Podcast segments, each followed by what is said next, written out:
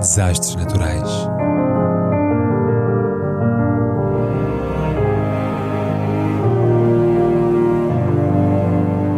Por António Araújo.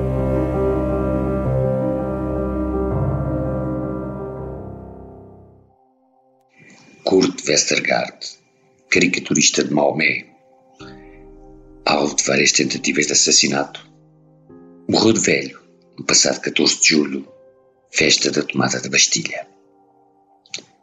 Agora, na presença de Allah e seu profeta, já pôde por certo perguntar-lhes se ficaram mesmo ofendidos com aquele seu desenho a dois traços. A caricatura de um Maomé façanhudo e barbudo, que levava à cabeça, no lugar do turbante, uma bomba que acabou por explodir nas páginas do Jornal da Jutlândia. Daí alastrando ao mundo inteiro, num ápice incendiado pelas fúrias islamitas. Talvez muitos não saibam que o caso vitimou mais de 200 seres humanos. A prova provada de que o Gilance Poston tinha razão ao denunciar a violência dos muçulmanos radicais.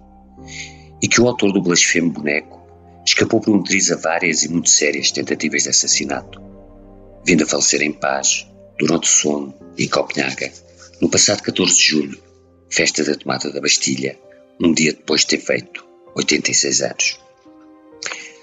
Kurt Westergaard nasceu em 1935 em Dostrup, uma aldeiazinha do município de Maregar-Fjord, na Jutlândia, e teve uma educação cristã rígida e austera, da qual só conseguiu libertar-se no final da adolescência, quando travou conhecimento com o radicalismo cultural, movimento nórdico de vanguarda do pós-guerra, e se tornou professor primário e, mais tarde, psicólogo formado pela Universidade de Copenhaga, habilitação que lhe permitiu trabalhar com crianças com deficiência até começar a colaborar como caricaturista no Demokraten, um trissemanário norueguês de esquerda, e na década de 80, no Jyllands-Posten, um diário de centro-direita publicado em Aarhus, mas com expansão nacional.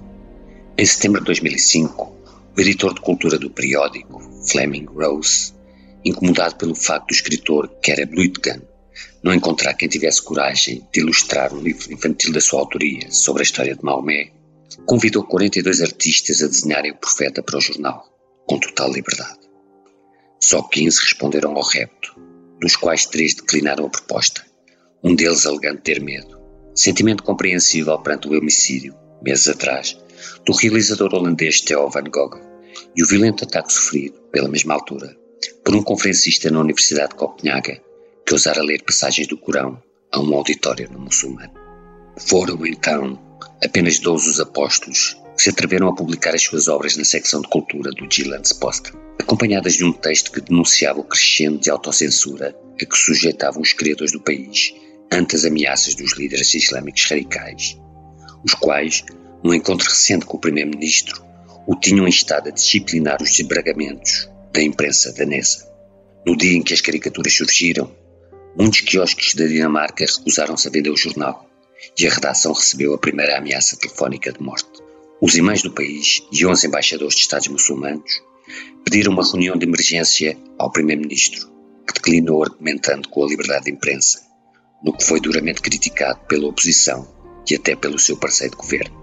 O Ministério Público acabaria por arquivar uma queixa contra o jornal, que levou os imãs a procurarem apoios internacionais, deslocando-se ao Médio Oriente com um dossiê incriminatório que continha, além das caricaturas, outras imagens ímpias que veio a provar-se terem sido forjadas pelos próprios imãs, os quais diziam representar 28 organizações, ainda que muitas delas tenham vindo esclarecer nunca terem sido contatadas para qualquer efeito.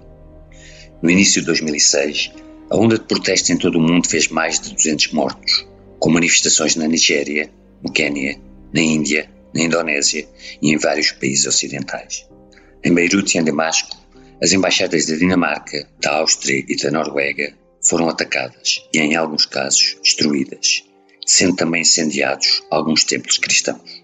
Um ministro italiano teve de se demitir por ter apoiado as caricaturas satíricas e uma ministra sueca resignou quando soube tentar impedir a sua divulgação, enquanto um governante da Índia ofereceu uma recompensa a quem trouxe essas cabeças dos malditos cartunistas e a alta comissária das Nações Unidas para os Direitos Humanos anunciou ter aberto um inquérito ao racismo dos Gilantes Posta.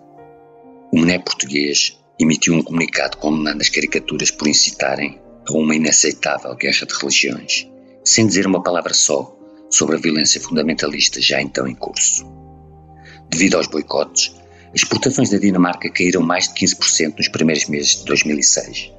E os líderes religiosos sauditas, bem como os dirigentes da Al-Qaeda, apelaram a que fossem boicotados outros países, como a Alemanha, a França e a Noruega, que ousaram difundir as famigeradas caricaturas. Nos principais jornais do Canadá, dos Estados Unidos e do Reino Unido, nenhum se atreveu a republicar os desenhos. Foram banidos em vários locais, como a África do Sul, por decisão do governo e dos tribunais. Em diversos países, mesmo ocidentais, a lista é impressionante. Argélia, Bielorrússia, Canadá, Dinamarca, Finlândia, França, Jordânia, Malásia, Rússia, Arábia Saudita, África do Sul, Reino Unido, Estados Unidos, Iémen, dezenas de jornais encerraram portas ou os seus diretores foram demitidos e presos por terem divulgado as caricaturas. E o Gillen's Boston viu-se obrigado a publicar um texto em várias línguas, incluindo o árabe, a explicar que jamais pretender ofender os sentimentos religiosos dos muçulmanos. Mas nem isso, nem as desculpas apresentadas em 2010 pela ministra dinamarquesa dos Estrangeiros ao imã do Cairo, aplacou a ira dos mais radicais. Na Dinamarca, na Alemanha e noutros pontos da Europa, ainda hoje continuam a ser desarmadilhadas conjuras e detidos indivíduos suspeitos de quererem atentar contra o jornal ou os seus responsáveis.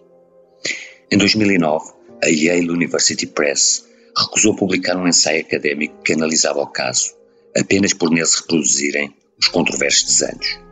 No ano anterior, a polícia de Copenhaga prendera três muçulmanos, dois tunisinos e um marroquino naturalizado dinamarquês, que planeavam matar Kurt Westergaard, o qual foi colocado desde então sob proteção permanente, tendo a sua casa sido transformada num bunker, com portas blindadas, uma sala de pânico vidros à prova de bala e várias câmaras de vigilância.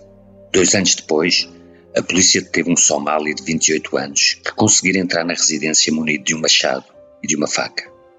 Numa cena digna de um filme de terror, Kurt e a sua neta de 5 anos conseguiram refugiar-se na sala de pânico, enquanto o assaltante golpeava a porta de aço aos gritos de sangue e vingança. Em 2010, o imã Anwar al-Awlaki divulgou a lista dos alvos da Al-Qaeda da qual constavam dois responsáveis do Gillands Boston e Kurt Westergaard, que nesse mesmo ano seria galardoado pela chanceler Angela Merkel pelo seu corajoso contributo para a liberdade de expressão. Em 2012, uma nova controvérsia com caricaturas do profeta, pelo parisiense Charlie Hebdo, terminaria três anos depois num banho de sangue, com 12 mortos e 11 feridos graves. Aqui acresce o professor Paty, decapitado em outubro de 2020 por ter mostrado os cartoons numa aula. Na altura, muitos gritaram também ser Charlie, mas hoje poucos se lembram disso. Ao contrário dos radicais, que não esquecem. Em fevereiro de 2015, três vítimas num tiroteio em Copenhaga. Um atentado que visava o desenhador sueco Lars Vilks, o qual, vários anos antes, em 2007, cometera a loucura de não capitular perante a barbárie barbada. Há poucos meses, em março do corrente ano, uma professora do norte de Inglaterra foi suspensa e colocada sob proteção policial por ter mostrado aos alunos as 12 caricaturas de Kurt Westergaard e dos seus valorosos camaradas.